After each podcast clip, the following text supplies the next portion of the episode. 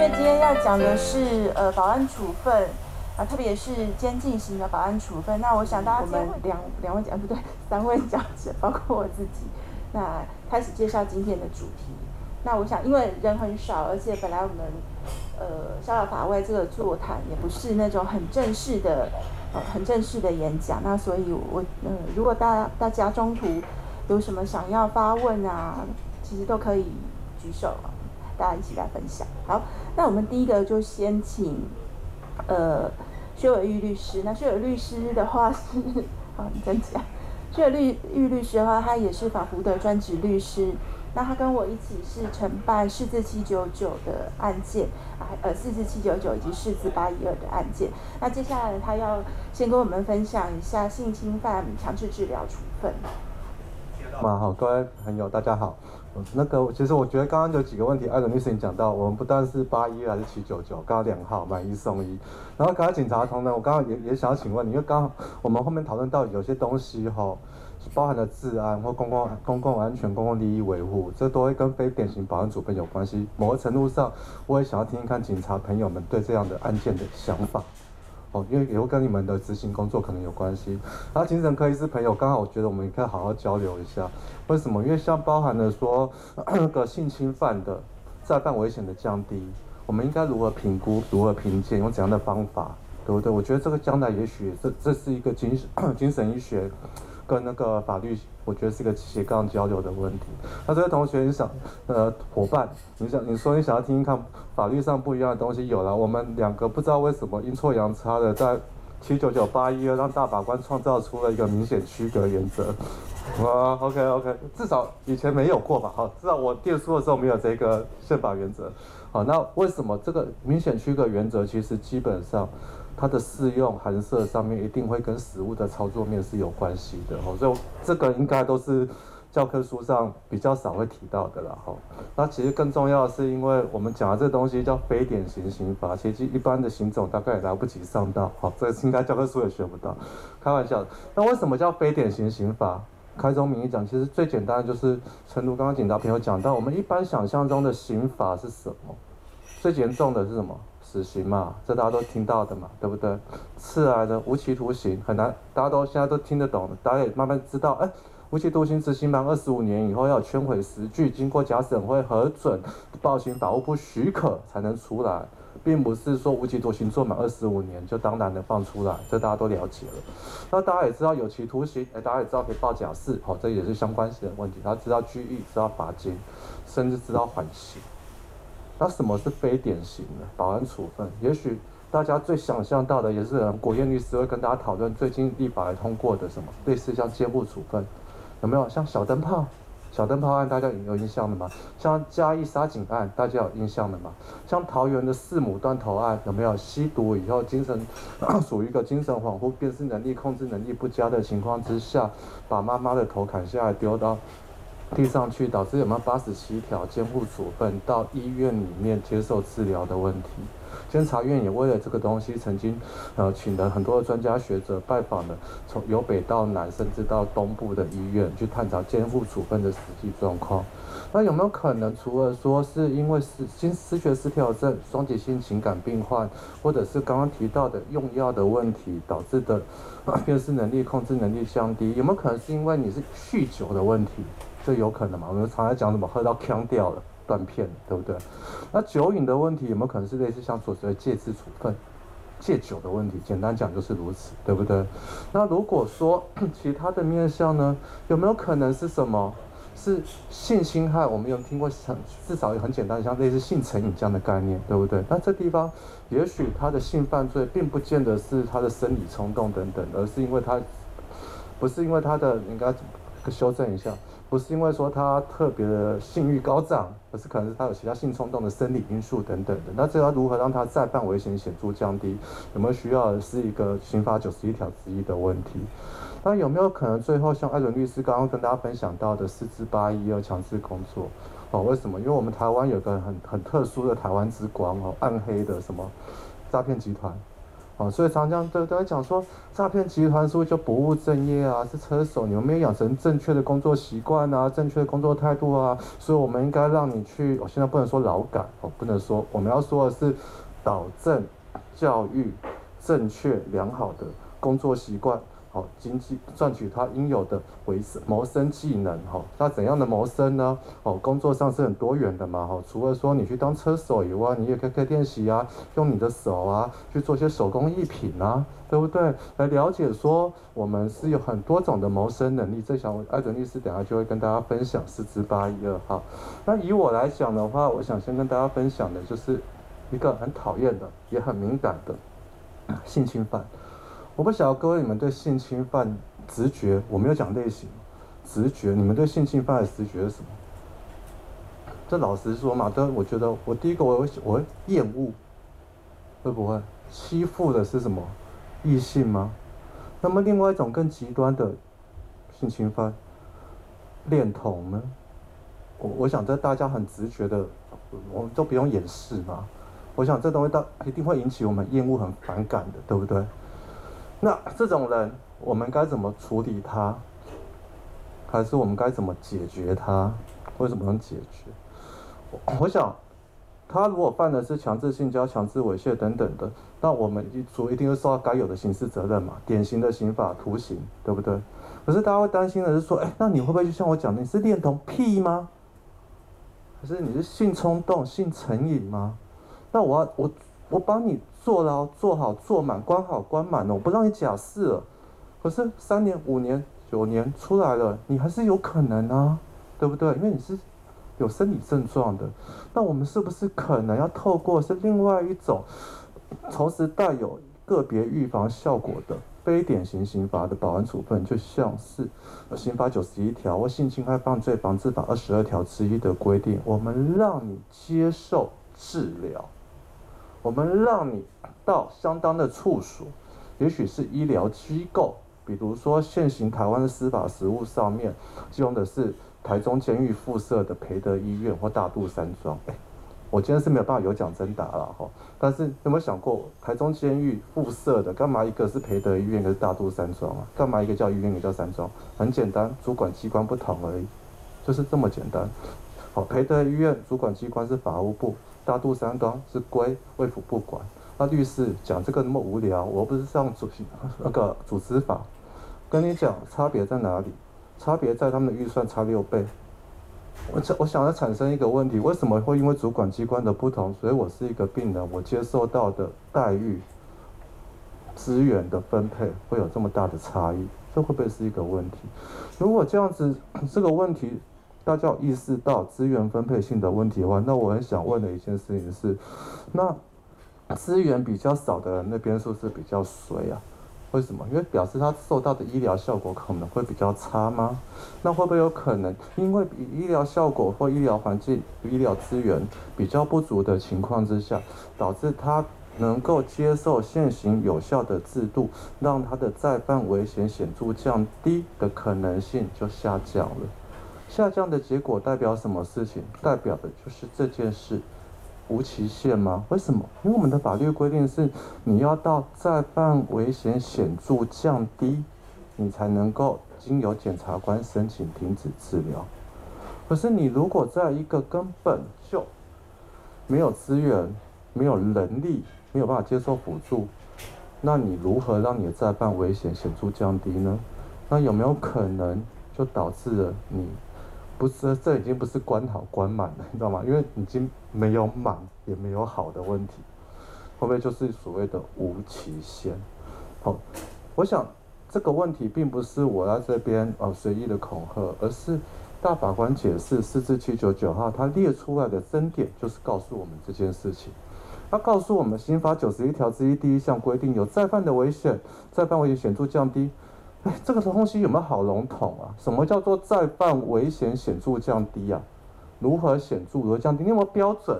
你有没有评鉴的方法？我法官我来函涉的时候，我要如何判断你是不是有？对不对？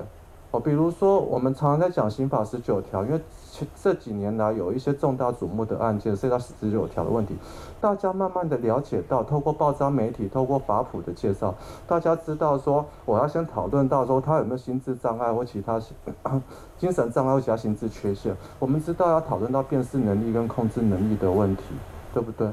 哦，我们只要透过医生来判断，我们透过是说他有没有脱免逮捕的能力，哦，他的动机等等的，我们去综合的观察。但是从来没有人告诉过我们，至少我如果是法官，假设我今天不想干律师，我想当法官，我超茫然的，我不晓得怎样才叫显著降低，我不知道怎样才会是没有性冲动，我无法了解。再来，那这样会不会违反比例原则？有没有？为什么？这样是适当的吗？这样是必要的吗？这样有没有其他替代手段呢？那有没有可能这个东西就跟你说是关在大肚山庄培德医院，表示你没办法随便出去？这不是像一般我们的医院里面去做请假，还可以出院去放个风等等的，对不对？那这就是一个是否侵害人身自由的保障呢？那在这样的程序当中，如果都没有让这个受处分的，请容许我称为他被他叫做受治疗者，这样让受治疗者。能够有在法庭上陈述意见的机会，这样有没有违反了一个正当法法律程序的保障、正当法律程序原则的违反呢？为什么？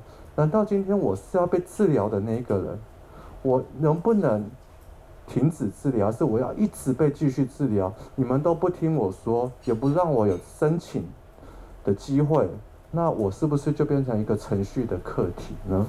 好，那这个当中涉及到的，既然你都不能让我提出申请。那你是不是会侵害到我的诉讼权呢？哦，然后最后呢，这还有涉及到是因为一个比较细节的问题，是一个一百年才制定的《性侵害犯罪防治法》二十二条之一，他说有些的九十五年六月三十号以前的案件也都可以回溯，哎，回溯，哎，这样是适合的吗？哦，这有没有违反了所谓的不溯及既往跟信赖保护原则？这是大法官自己列出来的争点，来让我们大家进行讨论。所以我们在一百零九年的时候，十一月，哦，就在这个司法院的 宪法法庭，就为了这些事情跟大家讨论到，哦，包含了像前面有的是有一些法官觉得这法官自己都觉得这样的怪法律条文好像怪怪的，所以前面有了云林地院的潘伟成法官，台中地院的。那个张渊生法官，然后申请代理人，呃的艾伦律师哦，还有小弟我，对，然后呢，还有呢，像上面有，有没有看到上面有一个黄那个粉红色衣服的？好，旁边那是台大医院的吴建昌医师，好，然后旁边右边两位美女哈，这这样可能有点模糊，好，一位是成大的李嘉文教授，一位是东吴的法思琪教授，另外一边呢还有呢是林那个沈胜昂教授跟林明杰教授，还有呢卫福部的机关代表、法务部的机关代表跟国家人权委员会的代表，大家进行了这样的讨论，我们讨论到什么？需要不？我接下来请容许我用一个人民代理人的。观点来跟大家报告一下状况。我要说的就是说，这些申请人为什么他们想要申请释宪啊？他说，当我发现我只原本在台中监狱执行，结果我只是从一楼移到二楼的医院去，哎，升等吗？不 是这个问题吗？还是说我只是从台北监狱、宜兰监狱被？借送到台中监狱干嘛换房吗？对，这是什么分公司的概念吗？而且我进来以后我更惨了，为什么？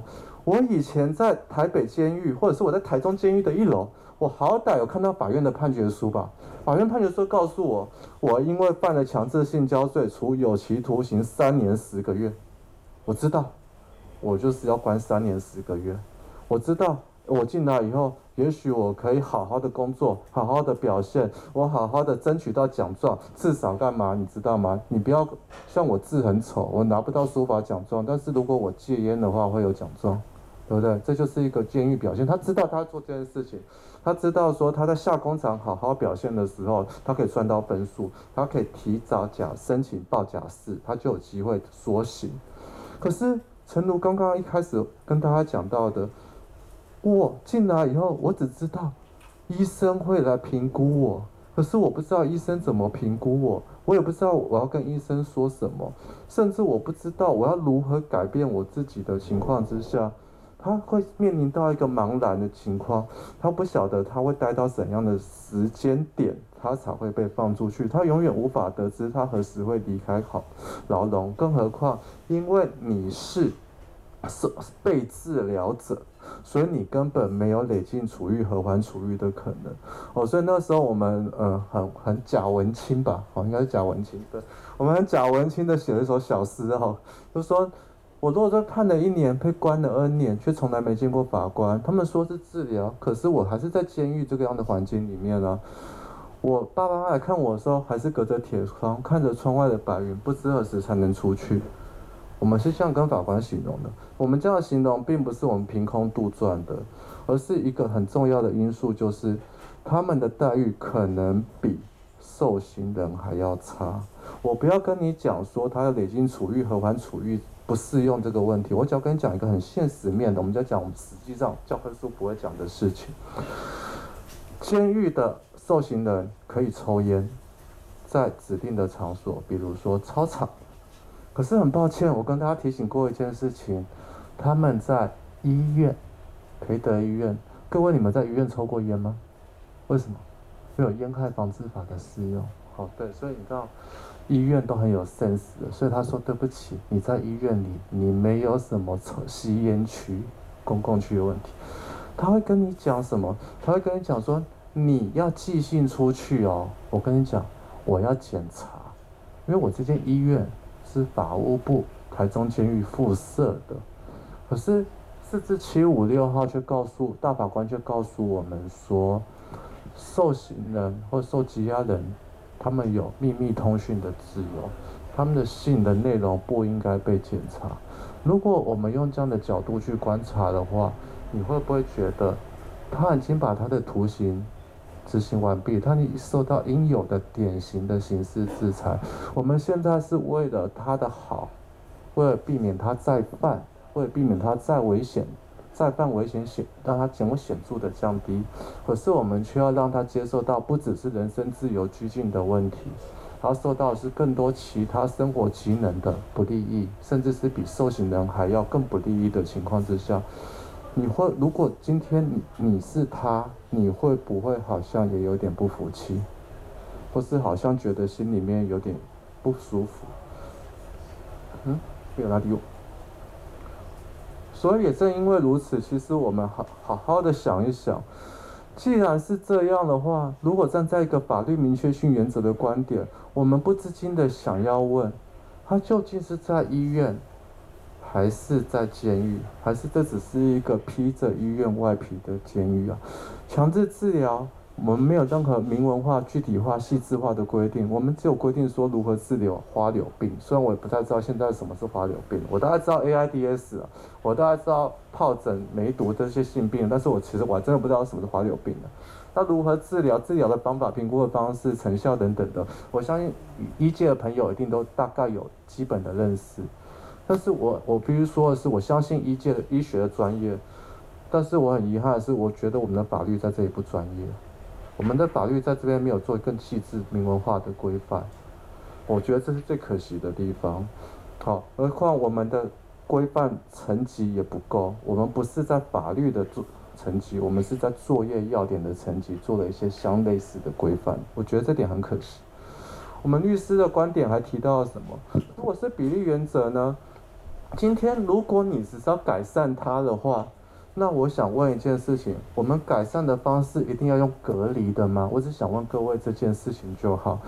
我们一定要用，不但是用一种隔离，而且是要一种无期限的方式来做处理吗？难道我们没有替代的手段吗？那个时候我们在法到宪法法庭的时候，我很很很努力，很想尝试着跟法务部的伙伴们沟通什么一件事情？难道我们现行的科技？我们现行参考外国的法制，我们真的没有替代手段，而一定要把它隔离在外吗？比如说，这个位应该如果有稍微注意一下新闻，或是有兴趣可以上网 Google 一下的话，我们有没有电子脚镣这样子的东西可以做替代？我们一定要把它隔离在一个与世隔绝的大肚山庄或培德医院吗？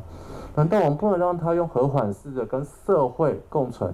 我们让他用电子脚镣方式做监控，避免他。啪啪炸，或是消失，对不对？我们难道呃这时候不好意思，警察朋友，我这时候就要增加你的工作量了，对不对？哦，难道我们不能请警察同仁们帮我们做定期甚至不定期的查访嘛？哦，保护管束好像也要嘛，对不对？难道我们不能类似像信访法相关的规定干嘛？我们请检察官针对一些特殊的案件类型的这些被治疗者，我们给他干嘛？我们禁止他接近某些场所，有没有像家暴一样的感觉？比如说，假设你是有恋童癖的，我禁止你接近国中、国小五百公尺等等的方式，对不对？我们有没有可能用别的手段来处理呢？我们很想要思考的一件事情是说，我们今天一定要把一个我们认为跟我们不一样的人，一个跟我们不一样而且做错事的人，用跟我们隔离、隔绝于外的方式吗？我举个例子，让大家会更好的想象。我想最近大家为什么都戴口罩？哈，不是因为那个不想曝光，而是因为防疫嘛，对不对？可是我们大概两年来了，我们大概也知道，我们可能要有一点点意基本意思，是我们要跟病毒共存的，对不对？那既然这样的话，我们能不能有效的保护我们自己？可以啊。我不知道各位同学、各各位伙伴，你们打了第三剂了没？我们打疫苗是为什么？增加抵抗力。避免跟尽量的能够跟病毒共存，我们戴口罩也是如此的概念。难道我们不能用像电子脚镣？难道不能用像警呃警警政卫政的同仁的方式？这也是一样是保障其他的普罗大众的安全嘛？这难道不是一个兼顾的方法吗？而是一定要用类似这一种方式，是一种以治疗为名行监禁之实。而且好像在实际实际执行上面，不但是一种重复处罚，甚至是一种更严更严重处罚的方式来做这样子的对待吗？我们很很很很想跟大家讨论这件事情。我们这样子是不是一个以治疗之名行隔离之实的标签扎起啊？我们告诉你，我们是为了你好，你是病人，不是犯人。不是受刑人，但是我们却把你跟受刑人做同样的对待跟处遇呢？那为什么会有同样对待跟处遇？我相信八一要解释，艾伦律师想跟大家分享的，一定会跟大家具体的图像来让大家更深刻的做了解。我们还想要再说的一件事情是，法律上面列了这么多的实质要件，经鉴定评估有再犯危险，再犯危险显著降低。法院，诚如刚刚讲的，我是法官，我是律师，我却不了解。当事人没办法到场陈述，没办法选任辩护人或代理人，没办法阅览卷证，没办法提出证据让法院做调查。看得到，吃不到，这难道不是一种国王的新衣吗？我想跟大家想象。这件事情大家想想可能无法感同身受，但是我们自己另外一位申请的代理人周宇修周律师，他所受委任的那个当事人，呃，他我印象中如果没记错的话，他是因为强制猥亵，哦，不是强制性交，袭胸，简单讲了哈，摸胸部这样子，然后被判了有期徒刑大概三年，可是他却被强制一年哦，sorry，哦合并三然后。却然后却被强制治疗了九年，各位会不会觉得这好像有点怪怪的？可是各位，你知道为什么他被治疗九年那么久吗？因为他同时有智能不足的问题。我不晓得，如果今天你的智能好像是有一点点跟大家不一样的时候，你觉得他在经过评估的时候，他在跟医生或治疗团队沟通的过程当中，你觉得他有办法好好的陈述吗？那或者是如果今天是个治疗团队，你有办法好好的了解他，或是帮他设计方法吗？我们现在讲的根本性的问题，这可能国燕律师等一下有跟大家分享到的。我不知心想也要想问各位，就请问医师朋友，哎，智能不足现在可以把它治愈吗？嗯，可能可能可以教育啦。对啊，我我嗯，我们可以教育啦，哈，但是可能不能治愈？哈。哦，但我相信，人类的科技、人类的医学一定是无极限的。我相信，为什么我们以前说阿兹海默症不能治愈啊？但是好像现在是可以控制。但是我我相信，可能过个几年、十年、二十年，也许就可以治愈。也许，哦，但是现阶段恐怕有困难。所以为什么卢文本后来被放出来？各位知道吗？哦，我报我要报名字了，好，没关系，新闻查得到。因为我们的鉴定团队，我们的法院承认的一件现实，治疗是无效的。我们现阶段的科技，我们现在的水准没有办法治疗它，所以我们那时候法院觉得，继续把它留在这边是没有意义的，反而会产生，也许是一个幻象思考，会不会反而是浪费了医疗的资源？这是另外一个问题。嗯，不好意思。哦，那所以我们一直在想象，如果今天。一个治疗是无效的，以刚刚卢文本为例的话，那我们是不是应该有个时间跟次数的限制？当我们承认认为说我们治疗三年、五年、九年、十年，其实根本就已经没有办法，我们已经山穷水尽了，我们还需要治疗吗？还是我们可不可以用其他替代的手段呢？对，而且更何况是。无论治疗是不是有效，有没有其他替代手段，这些东西不是应该由法院审查吗？因为这毕竟这是个拘束人身自由的行为啊。那既然是法院的审查，我很想问的是，难道法院你不想要听听看，或亲自见见看，你这个人长怎样，他发生了什么事吗？我必须跟各位说，现行的实务，法院并不会见到他们，法院是用书面的审理，法院是看纸本的作业，法官看的也许是。两个月、三个月前，鉴定团队、治疗团队一个评估，可是这样评估，你知道有可能产生什么样的问题吗？这并不是要危言耸听，而是监察院的调查报告中曾经出现过两个极端的案例。一个极端的案例是治疗团队认为这个受处分人很明显的再犯危险没有显著降低，可是后面的审查团队却认为 OK，放他出去了。我相信这种情况下，大家会觉得剉剉的，我也会，对不对？可是另外一种，我跟你讲，下一个案例中换他们剉剉的，你知道为什么吗？治疗团队说，啊，这个人不 OK，我跟你讲，这个人还需要再观察一下。结果，哎，我想反了，对不对？放出去，治疗团队说这个人 OK 了，可是见那个审查团队却说这个人不 OK。他可能会不会心中超傲的？我说奇怪，跟我朝夕相处，对对不对？跟我这，我都治疗团队觉得我已经是达到一定的水平了。可是没见过我的人，靠纸本作业的人，我不知道发生了什么事，我不知道是误判还是看错了，还是怎样？那天精神不济，他却继续剥夺我的自由。我想，不论是对站在公众的角度，或是对待这个。被处分受治疗的角度都恐怕有点意见。那如果这样子的 bug 要怎么去抓呢？是不是可能要透过就是延迟审理、直接审理，或是请律师，甚至阅览卷证，我们去看看到底哪个环节出了错，我们才能够做正确的、仔细的评估。那更重要的是，其实现阶段我个人小弟，我个人有一点有总是觉得有点怪怪的。为什么申请停止治疗这件事情，只有检察官？哦，代表着公益的检察官可以做，可是真正那个人生每天被关在里面那个人，他却不能自己跟法官进行这样的讨论了。我申请不代表法院就一定会同意啊，并不是不是这样子吗？那为什么你不让我有一个尝试的机会呢？我们搞不太懂。好，啊，但很遗憾的是啊，四至七九九号解释做出来以后，他认为没有违反法律明确性，没有侵害人身自由，没有抵触比例原则。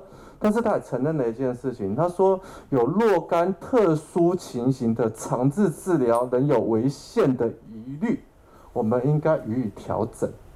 哦，对，然后但是他要讲，他有特别强调这件事情，强制治疗没有给受处分人哈在停止或宣告强制治疗的程序中有亲自委任辩护人到庭陈述意见的机会，哦好。尤其像我们刚刚提到精神障碍或心智缺陷无法为完全陈述者，应该要有辩护人、律师帮他辩护，这部分不符合法律正当的原则。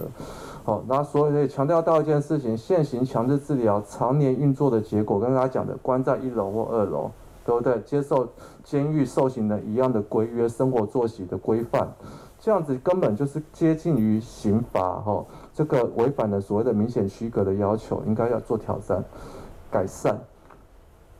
好像只争取到了程序上的保障，好，可是我们如果尝试着用不同的观点来看看呢？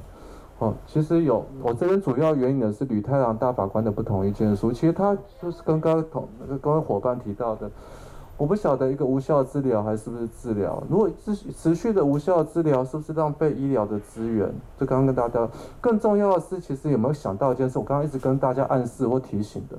今天我是一个受刑人，我还知道我要关三年、五年、十年，我至少我是无期徒刑的，我还知道说我关了二十五年有机会。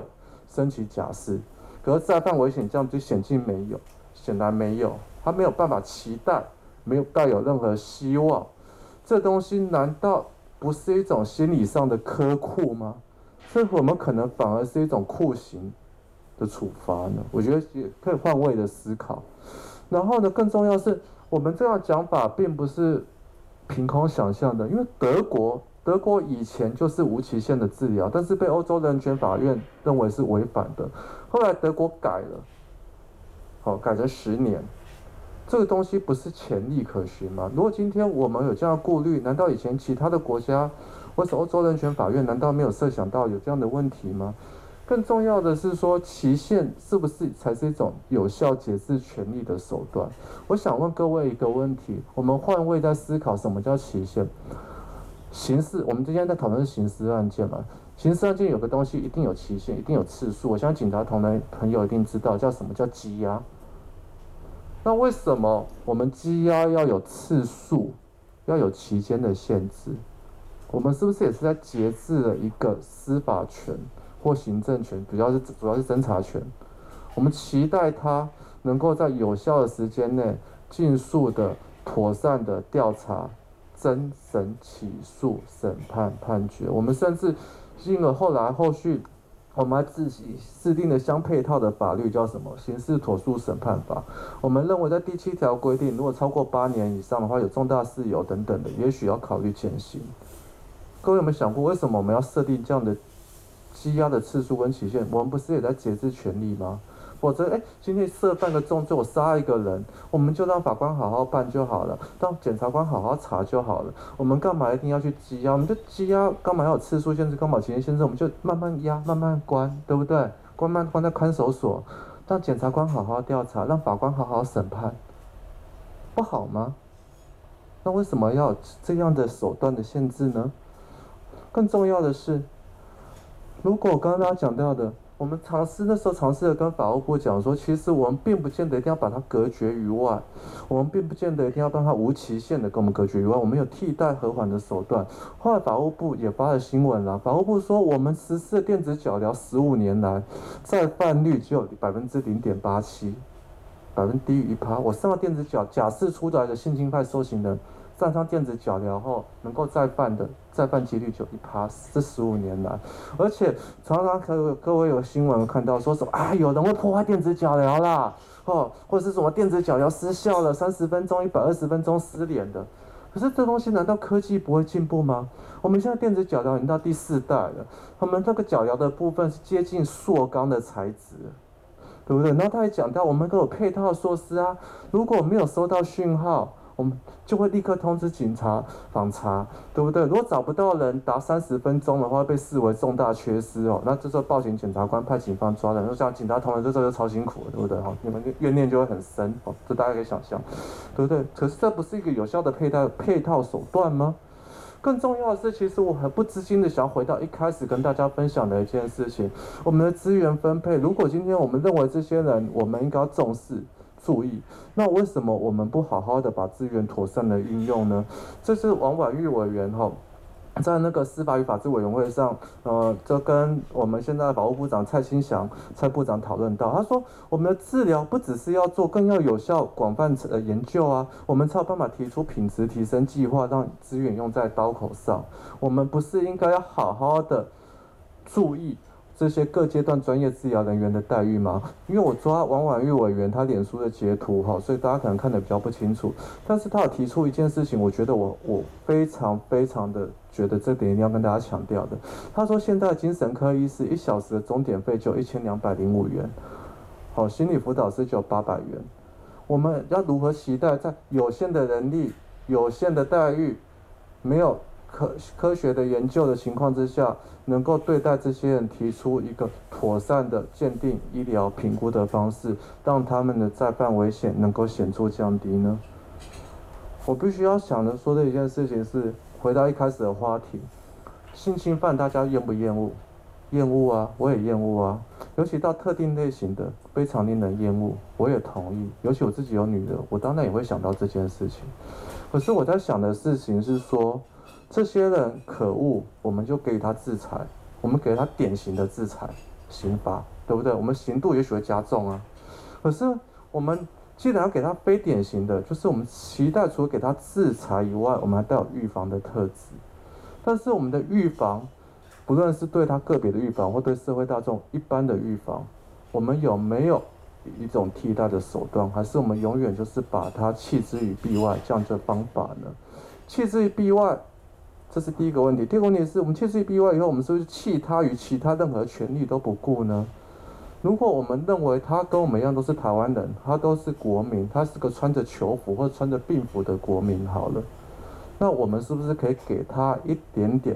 基本的维护，对不对？用我们刚刚讨论到的，比如说正当法律程序原则的观点、比例原则的观点、人身自由保障的观点，我们可不可以稍微的让他们有一点点基本的人权，在兼顾的公共安全的这样子的考虑之下，那就是我想跟大家一起激发讨论的地方。谢谢各位。好，谢谢薛律师。呃，非常感性，然后精彩的的的分享。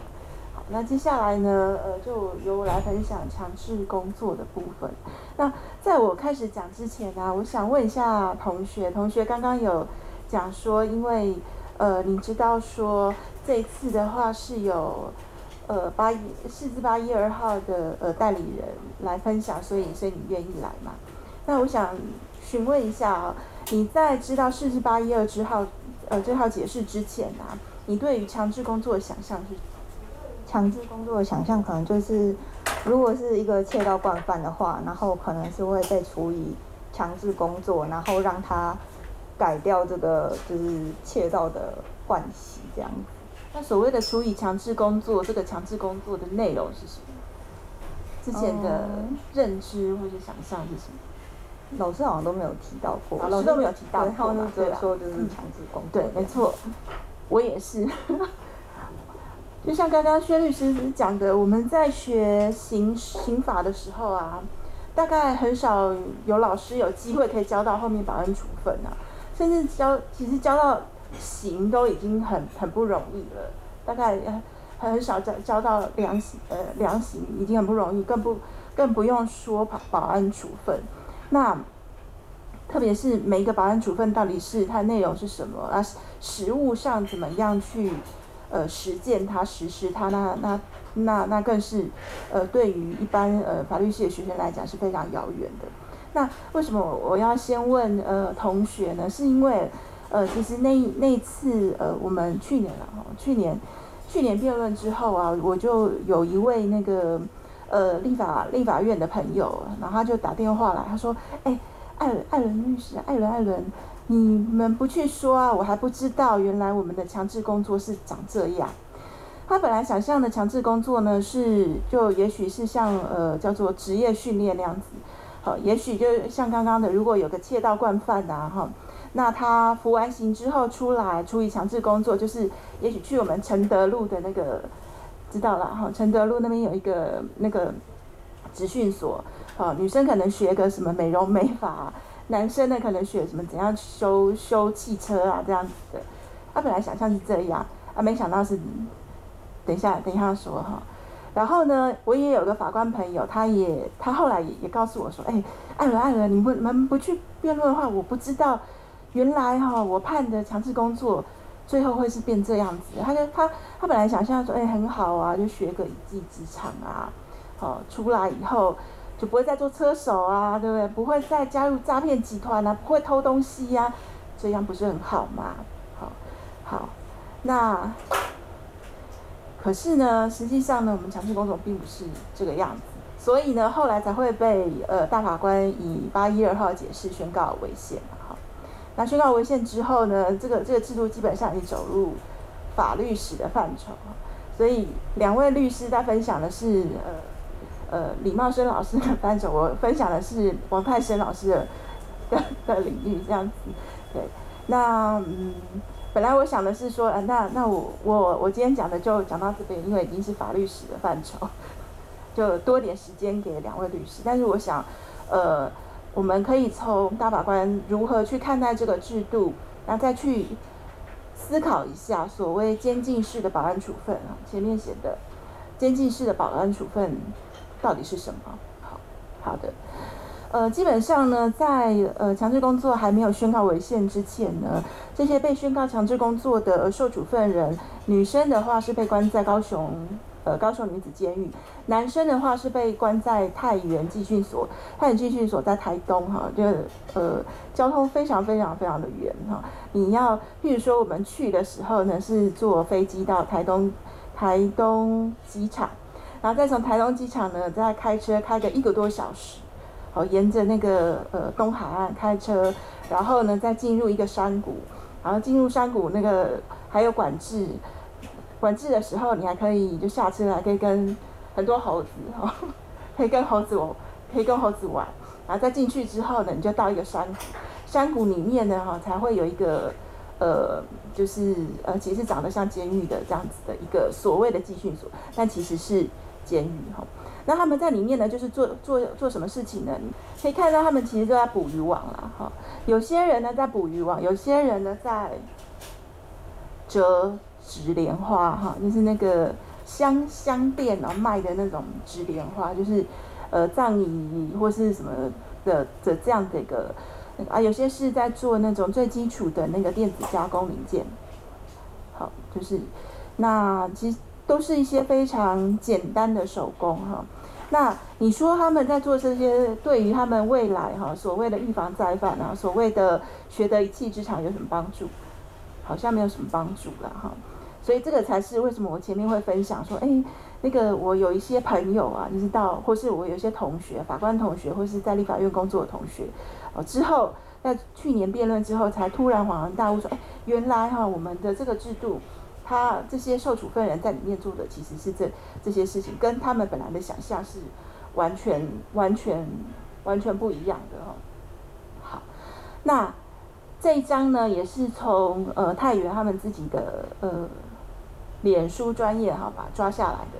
他们被关在的地方是像像什么地方？就像这样的地方，有就是各个角落都有这个 CCTV，都有监视器。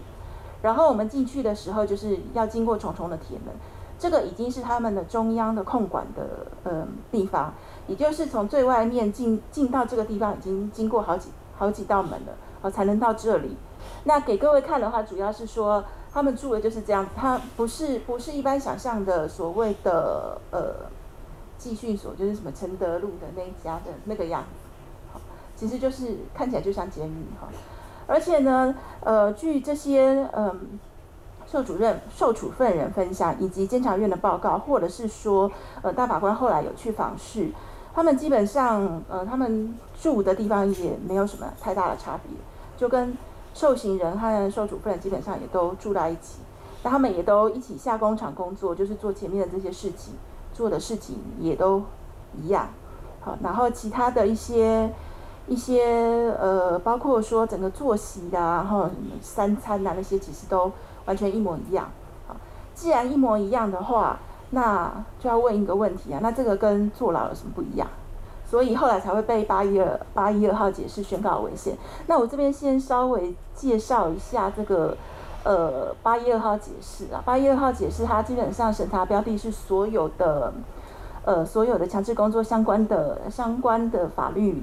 规定包括说刑法啦哈，刑法是一般的规定。那盗章条例就是刚刚同同学提到的呃窃盗的问题，还有组织犯罪条例就是，嗯，就是最近几年很夯的呃，就是呃窃窃盗嗯，抱歉那个诈欺集团的问题。那大法官在这这号解释里面呢，审查他是用呃比例原则和明显区隔原则去审查，当然。他一开始辩论的时候，他也有问一个问题，说那强制工作到底有没有违反人性尊严，以及在这个整个程序当中啊，是否符合正当法律程序？但最后做出来的话，他是用这两这两个呃审查原则来去认定它是违宪的。那最后结论的话，第一个是呃违反比例原则，第二个违呃结论是违反明显区隔原则。然后就是好，那我们下面一个个来看哈，呃。首先就比例原则的部分哈，嗯，大法官是认为说呢，这样子哈，就是我们让让这些受处分人呢居住在特定的场所，也就是太原或是高雄女子女子监狱哈，从事作业哈，作业就刚刚那个折东西哈，缝东西了哈，好，然后或是呃受特定技能训练啊，这边要说一下就是。法务部他的一个一个说法是，他们在那边都有受技能训练呐哈，但是其实我们有去比对，呃，在这边做的技能训练跟其他监狱做的技能训练，基本上我们可以说，其实其其他监狱做的技能训练比较专业，用白话文就这样子讲，就是比较专业。那某程度来讲，CP 值也比较高。如果用一般白话文来讲，CP 值是比较高的。那这是第一点，第所以其实根本没有必要在特别关来这边哈学所谓的技能训练。第二点，这些受处分人并不是每一个都可以学到这个技能训练哈，他们其实是有一定的、一定的呃、一定的门槛哈，或是说一定的申请门槛。所以呢，我们的有些当事人就会发发现说，哎，因为他是累犯，好，所以没有办法，没有办法。受这个训训练，或者是有些他因为有另案，好，所以呢，抱歉就没有办法受这个技能训练，或是有一些各各式各样的原因，所那好，但是好，反正就是呃那个法务部他的他的说法是有受技能训练，好，不管是作业啊，前面讲的作业或是技能训练，那这样是他的一个呃实施的模式啦。那大法官在在这边讲说这样子的一个。手手段的这样的一个方式呢，呃，是否有助于啊，有助于这个矫正受处分人的这个犯罪的习惯呐、游荡啊或懒惰的习性，啊，避免他再犯哈，故非毫无疑问的哈，这个也是我们在辩论的时候不断的争执的一点了哈。那这个部分，大法官是认为说，哎，可能还是可以存疑啊，但是一般来讲，如果你有一技之长，如果你愿意有固定的工作，确实在犯罪学上是有助于降低犯罪率哦，这个人犯罪的可能性，所以他还是认为说这个至少适合性的部分是是是是通过的。好，但是呢，在必要性的部分呢，大法官认为说强制工作并不是侵害最小，而且可呃没有其他替代的必要手段。那主要就是因为呢，刚刚所说的这些作业啊，或是学这些什么什么的技能呢？好，嗯，其实在一他之前在受刑罚的时候，在刑罚的这这段期间里面也可以做，根本没有必要再多花呃三年哈，一年半到三年的时间再来做这件。这边讲到，不管是教化啦、职训啊、作业啊，在服刑期间都可以实施。啊，那甚至说，因为是在服刑时间实施，所以他后来假跟他假释出狱的那个期间更靠近，所以相对来讲可能会更有效，刑态也比较小。那而且呢，我们现在的制度是，呃，不是，抱歉，已经之前呢还没被宣告违宪的时候，制度是在刑前，也就是在刑刑徒刑执行之前。好，就实施这强制工作。那么我先去做强制工作，然后再去服刑，然后再出来。那我的徒刑可能是十年、二十年。那这我要在二十年前用的是，大家用的是什么？啊，三十年前大家用的是什么？那时候可能是 Win 两千吗？好啊，现在到底是 Win 几了呢？哈，就那时候学的，跟他出来的时候。实际上可能有相当大的差距，就是也不符合这个社会的营生的需要。啊，第三呢，其实更重要的就是大家都想说，哎，就把他们关起来哈，要他们学，要他们工作，但没有想到说，那为什么不在他们放出去之后，呃，整个更生保护制度相相相关的各种的支持的制度，啊这这方面去想象。好，那这样子的话，不用限制他们的，不用限制他们人身自由，而且呢，呃，对于他们整个融入社会来讲，其实是更有效的。那最后这个就是讲到呃一律三年的这个部分哈，就时间上是没有弹性的，所以最后大法官认为说这个部分是违反必要性原则。另外一个是重要的呃，大法官认为这个是违宪的理由是。违反明显区隔原则，包括在规范面啊，还有在实施面都是都是如此哈。在规范面的话，就是要要戒护了哈。呃，有哪个那个刚刚有有大概大家有看过照片了？有哪个这个集训所哈是需要经过重重的铁门，然后是警卫的话是有呃可以可以呃施用一些强制力。那甚至说，在特别的情况之下的话，它是可以施用戒具、手铐、脚镣，这是是可以使用的。甚至还可以把它关到那个镇静室、保护室。那个呃，医生应该就知道那个那个那样子是是怎么样的一个场所。那他的亲友呢，要来的时候，要接见的时候，要登记，要监监视。那如果有特别的情况的话，是可以不让他跟亲友见面的。那通信的时候可能会被检查，甚至可能哈，在一些特定的情况之下，可能被要求删除内容。其实这些都跟监狱刑刑法相关的规定很相像，也就是跟这个在服徒刑相关的规定非常相像哈。那执行起来也都是根本一是一模一样的。好，那当然地点的话，就是都是在同样同样一个地点。好，好，那在执行层面的话，这边有讲到是同一个处所执行。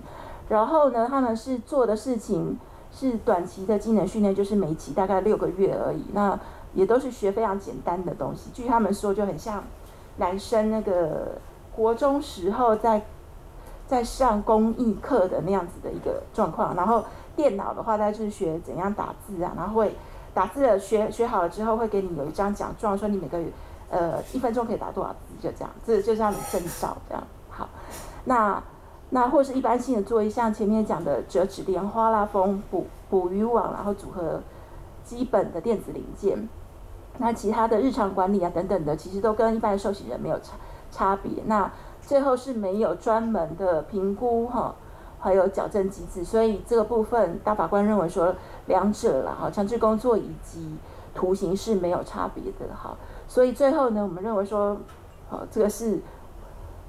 代理人的说法，律师的说法，最后呢也是大法官的，呃，也接受这样的说法。他虽然是没有用这样的 wording，是他没有自由刑之名啊，但是其实是行自由刑之实。也就是说呢，本来的设计是前面先行前强制工作，然后再来是徒刑，最后因为假释或是服刑期满出出狱，但最后的实践的结果就是这样子。前面就是这么长的一块黑黑的，其实就等于他多做了。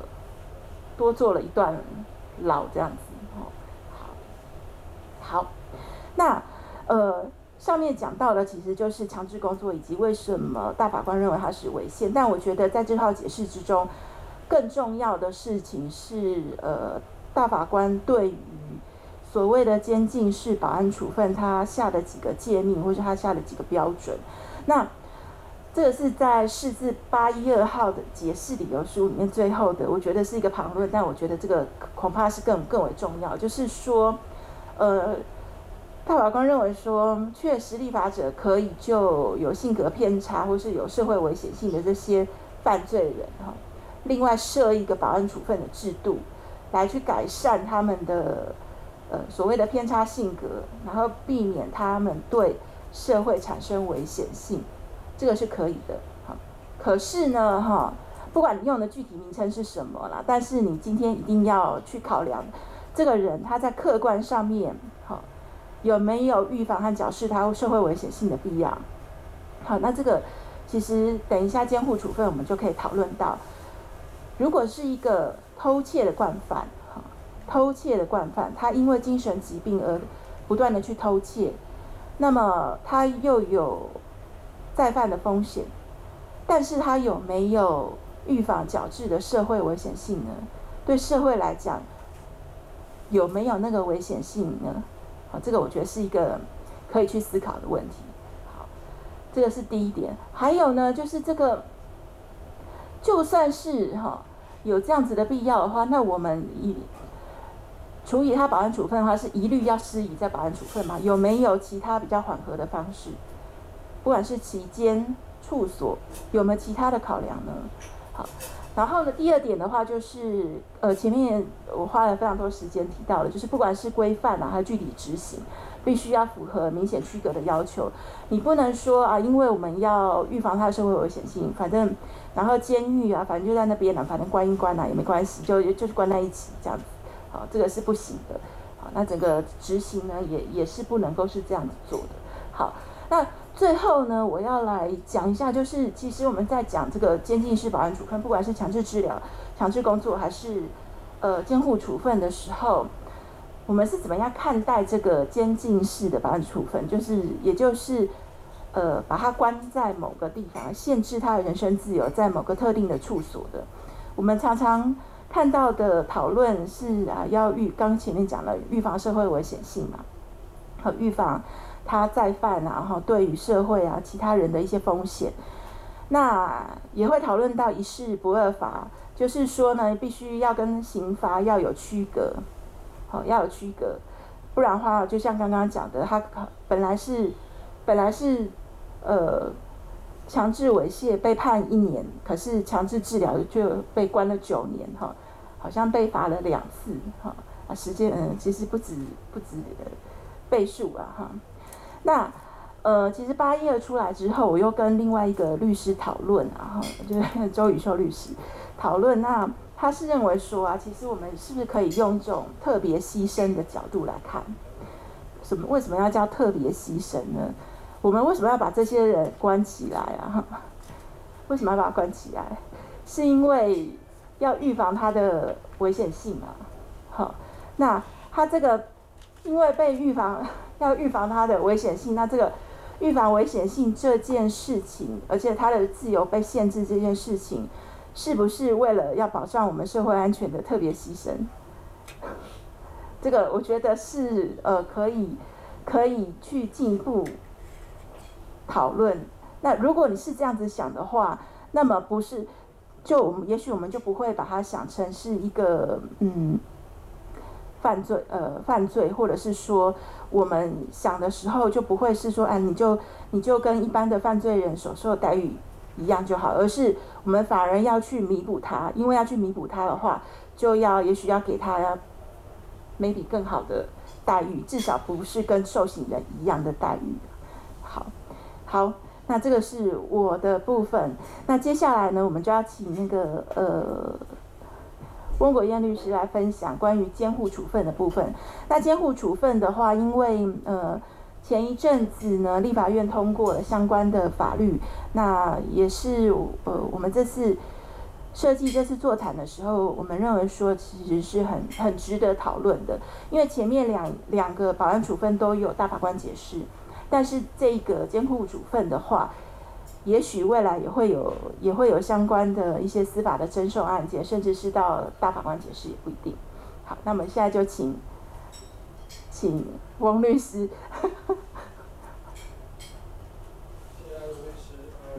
接下来换我讲这个监护处分的部分哦。那我。呃，就如艾艾伦律师所说的，监护处分是目前还没有走到大法官这一段哦。那按照目前大法官处理案件的速度的话，我想短期五年之内，大法官可能接触不到这个案件，所以这个制度大概会再持续运作一段时间。再加上立法院也才刚修法哦，所以。呃，类似像这样案件的当事人其实蛮多的哈。那不管他有没有接受到呃监护处监护处分，那但是因为精神疾病的关系涉及犯罪而到法院去审判这种的案件，其实在法院一直是为数不少。哦，那大多数民众所接收到的其实都是媒体上面比较呃重大的呃社社会上面的杀人案件，或者是一些。更严重的随机杀人案件，所以大家会对于这类案件有很高的恐慌的感觉，哦，会觉得说精神病人在社区里面引发非常大的公共安全的疑虑哦，所以才会引发这一次立法院的修法，看起来是希望有一个像司法精神病院这样的制度存在，把这些因为精神疾病而犯法的当事人，用医院的司法精神医院的方式来处理。哦，那到底有没有效？其实这可能是一个很大很大的一个疑问呢。哦，那呃，所以我我今天就利用点时间来跟大家说明一下，这个制度在运作上面可能会遇到什么样的问题，包括这次立法院修法所出现的问题。哦，那大家有兴趣，其实可以手上有手机的话，可以 Google 一下，像监护处分的修法，这次其实引发了很多的争争论。哦，那呃简。简单讲哦，监护处分它是出现在刑法的第八十七条，这个是现行的条文。它的条文大概结构是这样子哦，就是呃，当事人因为刑法第十九条的原因不罚或减轻其刑，情状足任有再犯或危害公共安全之余，呃，由法院另入相当处所施以监护。刑法第十九条这边的十九条就是指犯罪行为人他的责任能力的问题哦。用一般比较白话来讲，就是当事人若因为罹患精神疾病的关系，那他的犯罪的行为跟疾病有关。哦，那在法律上面的话，刑法第十九条有两种法律效果，一种就是我们大家俗称的心神丧失。哦，那这个时候法院要判无罪。哦，就像一开始我于律师所提到，发生在桃园那一件，呃，将母亲的头给割掉，然后丢弃的这个案件，哈、哦，那当时法院就认定他是刑法第十九条第一项，他在犯罪的时候有精神丧失的情形，法院直接判他无罪。哦，那法院在这个时候在那个案件里面还认为说他没有监护的必要，所以直接将他释放，那就引发很大的媒体上面的争论。哦，那这个是不法的情形。那另外一种是刑法第十九条第二项，哦，俗称的呃精神耗弱，我，在行为的时候他的行为受到精神疾病某种程度的影响。可是没有影响很大，所以法律上面的效果是减轻其刑。可是，在我们的呃刑法第八十七八十七条的规定是认为说，如果一个犯罪行为因为刑十九条这个责任能力的减损或者是丧失，让他获得这种不罚或者是减轻其刑的这个，不知道可不可以叫优惠啦？就在刑法上面有减轻或是无罪的效果的时候，法院可以看他的情形有没有再犯或危害公安全之虞，让他去。某个处所里面去接受监护，意思就是说，并不是这样，你就可以不用负责，不用入监服刑，而是你换成要到医院这边去接受治疗。好，就是大概整个基本的一个架构是长这个样子。可是这个架构其实会出现很多潜藏的问题哦。那我这边简单讲几个比较明显的地方哦。这个条文其实有一些设计上面的前提存在啊，大概有几个。第一个是看起来这个条文当时在写的时候是假定说，因为精神疾病而犯法的这种行为人的这种犯罪者，他通常会有再犯或呃危害公共安全之余，所以各位可以看到的条文是想写说这种当事人因情状足任有再犯或危害公共安全之余，这个是监护的要件。所以看起来，立法者当时认为这一类的当事人大概都会有这一种情形。这个其实也符合现在一般民众的想象，有没有？就精神病人在社区里面，哦，这个我家隔壁我们社区住了一个精神病人，完蛋了，我家小孩迟早有一天会被他伤害、被他侵犯，哦，叫管委会赶快把这个人家搬出去，好不好？很多的民众都会有这样的想法，会害怕精神病人，会对于精神病人有暴力倾向是一种迷思。很普遍的一种迷思哈，可是这个迷思到底成不成立，这当然是很大的一个问题哦。那当然，各位可以 Google 到一些讯息哦，就是精神病人他的暴力的暴力犯罪的比例未必一定高于一般没有精神疾病的当事人哦，这个真的是不一定，真的不一定。可是迷思就是在那边，所以我们的刑法八十七条，它预设了一个隐隐预设的一个前提，就是这类当事人可能会有这样的再犯或危害公共安全之余。那这个大家就。衍生到我刚才讲到这个桃园的这个弑母的案例，就是法院当时认为说，这位当事人虽然他杀害了他的母亲，可是，呃，他犯罪的时候精神症疾病症状很严重，所以判无罪，然后不用监护，直接让他回家，当场引爆呃媒体的这个舆上舆论的愤怒吧，可以这样讲哈，所以民众就假定说啊，你怎么可以就让他回家？好啊，他杀人呢，他杀了他母亲呢。好啊，怎么这种人怎么会没有再犯或危害公共安全之余呢？法院你没有给他监护处分的话，根本就是在轻重啊！法官是恐龙，啦啦啦，又开始了这样啊！所以这个条文预设这样一个前提，可是这个前提有时候后是有问题的哈。这类当事人未必一定有再犯或公共安全之余，这个不一定。第一个前提还好，比较严重的是后面两个。好，第二个前提哈，就是这类的当事人如果哈，假设真的有啦，因为精神疾病的关系，他。第一次犯法之后被法院判刑，假定他未来还是有可能又因为精神疾病没有完全治愈的状况又再犯，有可能再犯的话，八十七条设计的前提是说，我们应该要使用，我们应该要使用令入相当处所施以监护的方式去处理他。其实实务上面这个方式其实就是关在医院里面，哦，强制他接受治疗，所以叫监护。它的前提就是说，这类有在犯之余的精神病人，我们要用监护的方式来处理他。可是真的这这样是好的吗？哦，这个这个是有用的吗？这个其实是是有问题的。就是说，为什么一定是要用拘禁式的方式来处理一个病人呢？哦，那病人就一定要住在医院里面吗？这个条文好像把它假定说，一个人如果是因为精神疾病的关系而犯罪，哦，那呃，他去医院住一住之后，他的病大概就会好了哈。哦，那你如果不让他住在医院里面，让他回社区的话，他的病就永远不会好。这个恐怕也未必符合现在一般呃精神医学的这个趋势哈。如果照这个前提所存在的话，精神病人都应该要住院啊，而不是说去身心科、精神科看个诊、拿个药就可以回家了。哦，你应该要住院，这个。在精神病房住个一个星期、两个星期，你的病才会好，你才回家，好不好？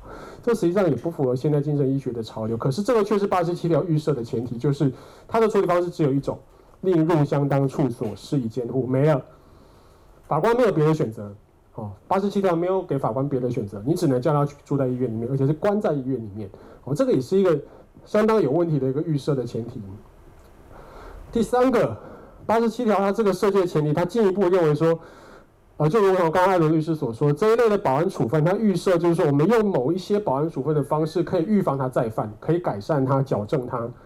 可是，如果今天是这种有犯罪习性的当事人，有性侵害倾向的犯罪犯罪的当事人，也许保安处分对他可能有效果，不一定，也许有。可是精神病人让他在一个处所里面关在里面接受呃住院，接受比如说是强制的治疗，一定就会把他涉及犯罪的病治好吗？这个其实就是刚才提有提问询问到这个从事精神医学的朋友，我们的人类的医疗科技是不是可以确保我们现在所知道的所有的精神疾病都是可以透过医学科技把它治好的吗？我想这个跟生理上面的疾病一样，我们就是有所谓的不治之症嘛，难治之症。精神医学也是哈，也有很多疾病，精神上面的疾病其实是很难很难去处理的。好，那更不用讲，如果是智能障碍者的话，我真的不知道那个怎么去治疗。我真的不知道那个怎么去治疗。那精神障碍的话，有些当然是可以处理，哦，但有些恐怕未必，哦，所以这个八十七条的意思也就是说，我把这个人让让他去医院里面接受监护，他的病就就会好了。他以后放出来之后回到社区，他也不会再犯，大家平平安安，大家放心，不要紧张。可是真的是这样吗？如果这样的精神疾病不是那么好治疗的话，我们为什么要设定我们的八十七条？为什么要设定用监护的方式来处理？哦，这个都是立法者当时很直觉性的哦，单向的去思考。哦，这样是设计一定可以预防这类的精神疾病的犯罪者不会再犯，可是实际上未必是如此。所以出现很大的一个问题就是，我这边要讲这个案例，这个是我实际承办的案件。我刚才开场前还跟两位律师在讲这个案件。这个当事人，我的这个当事人，这真的是我的当事人哈，他是一位四十几岁的男性哈，那他被指控性侵一位女性，哦，那他有呃身心障碍手册，他是中度智能障碍。哦，他障碍程度其实还还蛮重的。我跟他当面沟通，其实是言语无法沟通。我认为他根本听不懂我的问题。那他的案件进入法院，检察官起诉当然是性侵害了哈。那起诉之后，法院开了一个庭之后就审不下去了，因为法官也没办法沟跟他沟通。那我们的刑事诉讼法有条规定，就是这种状况之下，法院可能会认为他没有就审能力，就是没有接受审判的能力。法院也从善如流，把他送去让医院鉴定。医生大概也跟他无法无法沟通，医生也。出了一个鉴定报告，跟医院说，对这个人没有就诊能力，没办法审了。好，所以这个人就停止审判。我觉得停止审判可能是好事啊，因为审下去真的是鸡同鸭讲，他听不懂呃我们的问题，我们也听不懂他在讲什么。可是假设今天这种案件，法院真的把他审完了，好，又或者也许他的障碍程度没有那么的重，还勉强可以跟他沟通对答的话，审完了。哦，性侵害其实不是一个很轻的一个罪，法院有可能会判处他去呃服刑，入监服刑。又假设他因为呃智能障碍的关系，就我们回到一开始所讲的，他因为刑法第十九条的关系，有精神丧失、精神好恶的状况哦，法院附带用八十七条给他监护处分，让他到医院里面去接受治疗。治疗什么？治疗他的智能障碍。哇！台湾的精神医学已经强大到可以治疗这个智能障碍的当事人，可以让他智力恢复到正常人的程度，然后可以确保他以后也许有一天离开医院之后，离开监狱之后回到社区不会再犯。台湾的精神医学如果那么好的话，我觉得我们真的应该要拿诺贝尔奖了。可是这是一个很很很愚蠢的一个导导呃推导，可是在实务上绝对有可能发生，绝对有可能发生，因为刑法第八十七条它没有去区分障碍类型。哦，他没有去区分你是精神障碍还是智能障碍，他也没有区分你这样的障碍，你这样的疾病是可以治疗还是不可以治疗，他完全不去区分，完全不去区分，所以导致这类的当事人说真的，就以我所讲的这个案例，他如果是中度智能障碍，他如果涉及到性侵害的犯罪，照一般的常理判断，这类当事人确实是有可能有再犯或危害公共安全之虞。我讲的是智能障碍，有可能哦，智能障碍者确实有可能。我有当事人是那种轻度的智能障碍，就是很喜欢去偷那种路边杂货店 seven 的便当跟报纸，就偷那种小东西啦。啊，爸妈讲再多遍都没有用。哦，讲再多遍他就是会去偷，你也拿他没有办法。啊，店家其实有时候就睁一只眼闭一只眼就算了啦。哦，可是有时候不小心他就被扭送到警察局去。哦，所以这些智能障碍者，他也有可能会有再犯，比如说偷窃嘛。哦，那偷窃有没有危害公共安全？当然有啊，当然有啊。好，那法院这个时候就要把这些当事人送去医院监护吗？治疗他的智能障碍？哦，所以这是一个很奇怪、很奇怪的一个状况。我们的。呃，八十七条在设定的当时似乎没有想到这个问题，会这会导致食物在运作上面出现非常严重的一个问题。就算撇掉智能障碍不讲，精神障碍也有很多是无法治疗的。法院在面对这样当事人的时候，其实不会去管他有没有治疗的可能性，一定都是把呃附加呃有期徒刑，再加上监护处分。好，那这个时候就会出现你送他去医院里面到底在干嘛？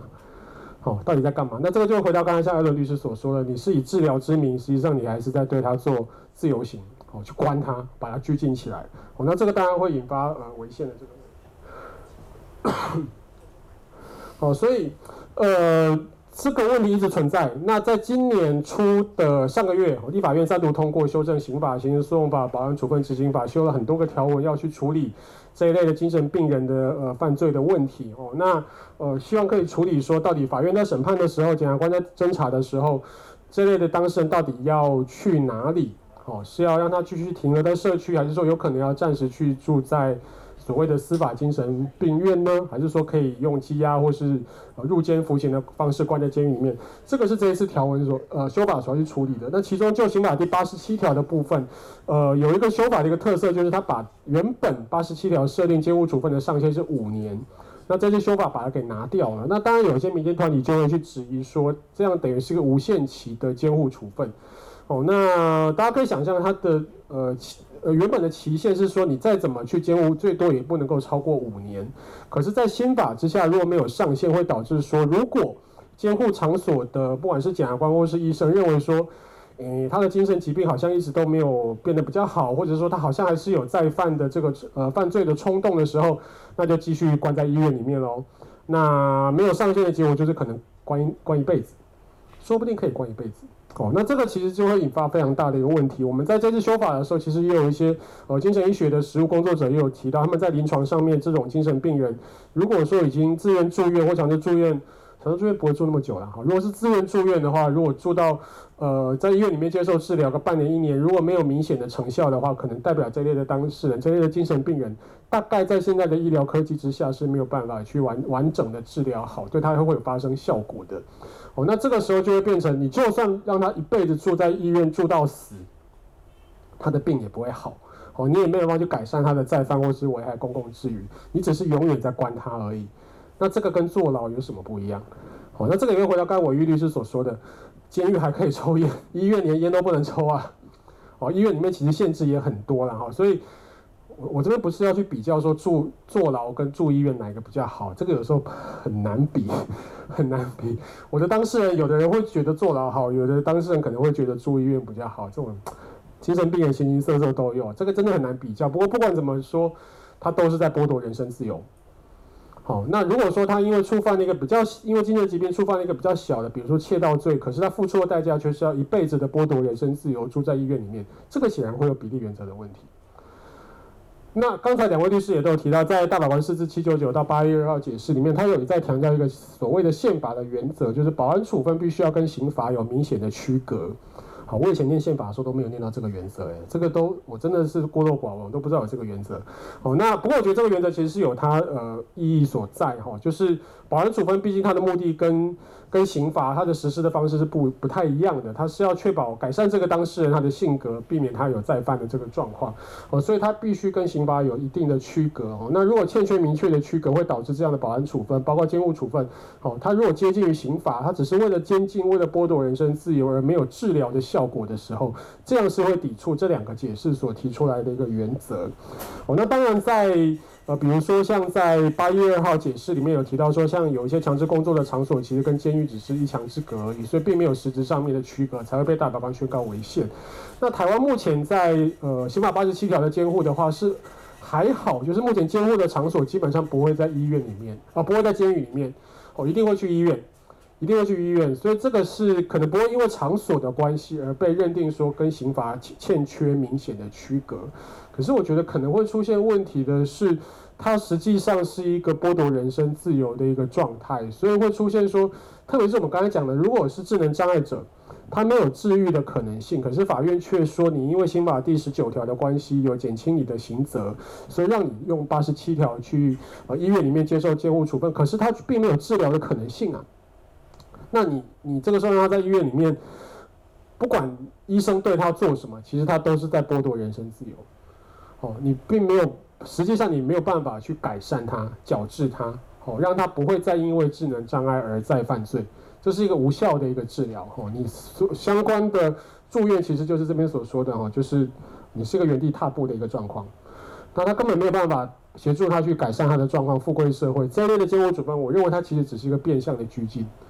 哦，它终究只是一个变相的拘禁。那这个时候，我是觉得，假设未来有一天这种案件走到呃宪法法庭，让大法官去审审理的话，我是觉得，不管是旧法或是新法的刑法八十七条，可能整个监护处分都还是会被面临违宪的指责。那我相信，实务上面绝对可以找到有类似的案件，就是当事人住呃，因为监护处分住在医院里面，他他其实是在接受一个无效的治疗。这个绝对有，我绝对有。那因为以我个人所面临到的，呃，精神障碍的犯罪者来讲的话，确实是有不少都是在长期哦慢性的病人，那接受很很长时间的治疗，其实都没有太明显的改善。哦，那过去都有相关的犯罪记录，然后最后到。到我手上的时候，可能是一个已经是一个呃社会瞩目、天崩地裂的一个一个重大的犯罪事件。哦，那也凸显这类当事人在治疗上面确实是有很大的一个难度。哦，那如果这个原因他因为他的犯罪行为而付出了他刑罚上面的代价，哦，已经坐牢了，你又附加一段去做一个没有任何治愈效果的一个监护处分，这个恐怕在比例原则上面，从必要性到适当性，通通都会有问题的。哦，所以我我自己觉得说在，呃未来的制度设计上面的话，八十七条这个监护处分的设计上面，还是必须要回归到这个被告他个人的情状跟行为的情节哦。特别是如果他触犯的并不是重罪，然后他个人的身心的状况并不是有暴力的性质或是危害公共安全之余，其实这个是法院必须要很严格的去审查了。我自己的观察是。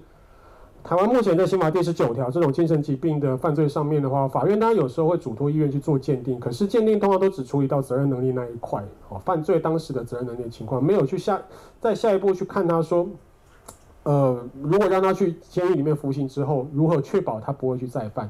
通常法院跟精神鉴定报告比较不会去处理到这一块，那就会导致法官很容易直接适用刑法第八十七条。不会去判断这个当事人是不是正如法条所说的这种危害公共安全之余，就直接附加一个监护处分。也就是说，法官加监护处分进到判决里面的时候，没有实际去审查法律的要件，没有实际去审查有没有当事人有没有刑法第八十七条这个危害公共安全之余哦。那这个其实是整个制度上面在设计上面都必须要做调整，才能够提升法官在个案里面去进行审查的诱因跟动机哦。因为你条文如果不去做修正的话，法院他在有没有监护的必要性？上面其实法官不会去查，他只会去套用过去的判决的例稿，直接叫这个当事人去医院里面监护个三年五年。哦，那是用套例稿的方式去判的。哦，那他到底有没有危害公共安全之余？其实没有经过医院跟法院的判断。哦，那这样的处分上面，在个案上面，我觉得都有可能会抵触比例原则。哦，所以那当然新法也还是会有类似的问题啊，就是呃。在在在现在没有上线的状况之下的话，第一个可能会让当事人在医院里面接受长时间的监护处分的拘禁哈，然后确实接受没有治疗的效果。那另外一个就是在在呃侦查阶段或者在法院审判的阶段，当事人可能如果他今天涉及的是一个比较轻的，比如说窃盗罪，他可能要很认真的跟他律师考虑说，那我要不要主张我的当事人是有精神疾病的？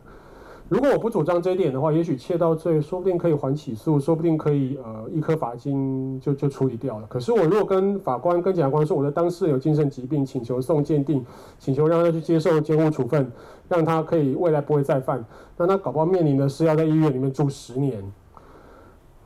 身为律师，有时候我们真的不知道到底哪一个是对我们当事人比较好的哦。对于呃避免他再犯的话，也许让他去住院比较好。可是当你想到你的当事人会因为你的这样辩护主张要去剥夺人身自由个十年，身为律师这会是一个非常大非常大的难题哈，道德跟伦理上面的难题。那这个当然也是因为修法上面所所触发的问题。那如果选择不要让他去接去提出这个责任能力的抗辩的话，就会出现这边我们讲讳疾忌医的问题哈，被。被告当事人会选择远离医疗资源，哦，那这样对他到底好不好，其实是有问题的。可是这个选择是制度设计不良所造成的，哦，制度设计不好，强迫被告跟律师去做一个两难的抉择，那对大家都不好，哦，所以这个其实还是这次修法里面我觉得很大的一个问题，哦，所以最后我觉得我多留点时间给跟大家讨论好，就是。我觉得整个监护处分的设计其实还是一一整个老问题，就是从所有的从精神卫生法到到刑法哦，到台湾在处理精神精神病人的这种呃犯罪行为的时候，其实很多问题都还是落在说社区精神医疗资源配置不够的状况。那这个问题又回到根源，就是呃主管机关社会大众不愿意去面对这个问题。